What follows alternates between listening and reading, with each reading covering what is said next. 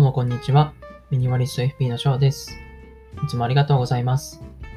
僕はこれまで500以上のものなどを手放してきたミニマリストでもあり、100名以上のライプラン作成や制作設営相談について、独立 FP としてサポートしてきております。このチャンネルでは、主に家計のミニマル化のメソッドをお話ししていきます。家計がミニマルに収まれば自由度が増します。あなたの人生が豊かになることに貢献できれば幸いです。どうぞよろしくお願いいたします。さて、前回はどっちがどっち？インフレとデフレというテーマでお送りしてきました。今回もどっちがどっち？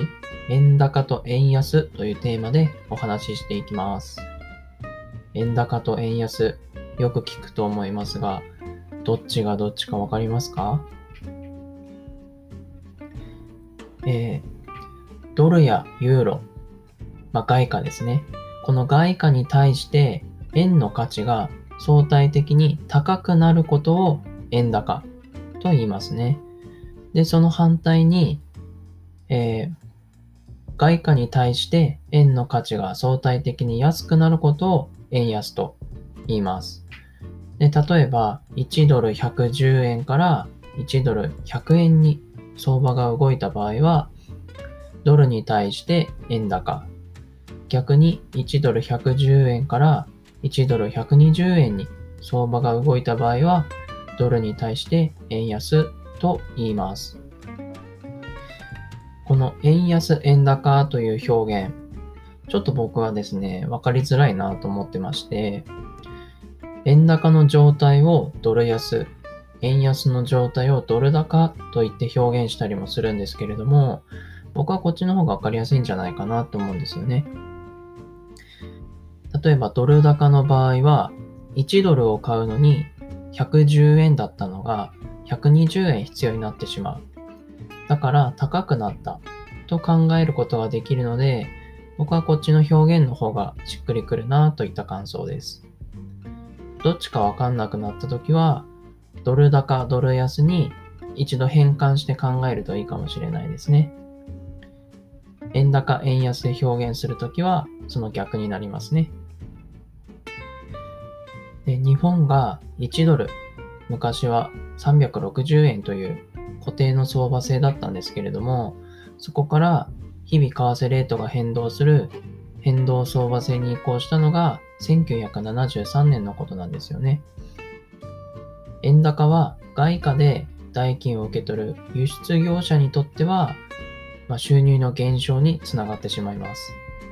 しかし輸入業者にとっては商品の価格が下がるので有利な状況となりますね。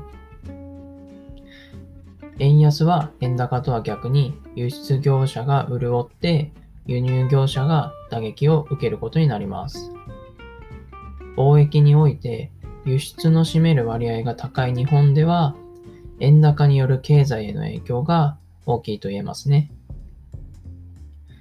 また、海外旅行に行く際も、円高の状態の方が少ない円で多くの外貨に変えることができるので、海外旅行に行きやすくなりますね。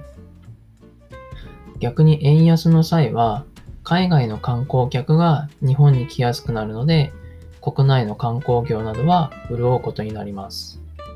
まあ、ですが、コロナショックのこのような状態が続くと、えー、まあ、壊滅的ですし、海外旅行にも行けませんよね。この円安円高も前回のインフレとデフレのようにどっちがいいというわけではなくて双方のバランスが取れていることが国にとっては安定につながるわけですね。早くワクチンが行き渡って、また海外旅行に行けるようになるといいですよね。今回もどっちがどっち？円高と円安というテーマでお送りしてきました。参考になれば幸いです。今回は以上になります。ご視聴ありがとうございました。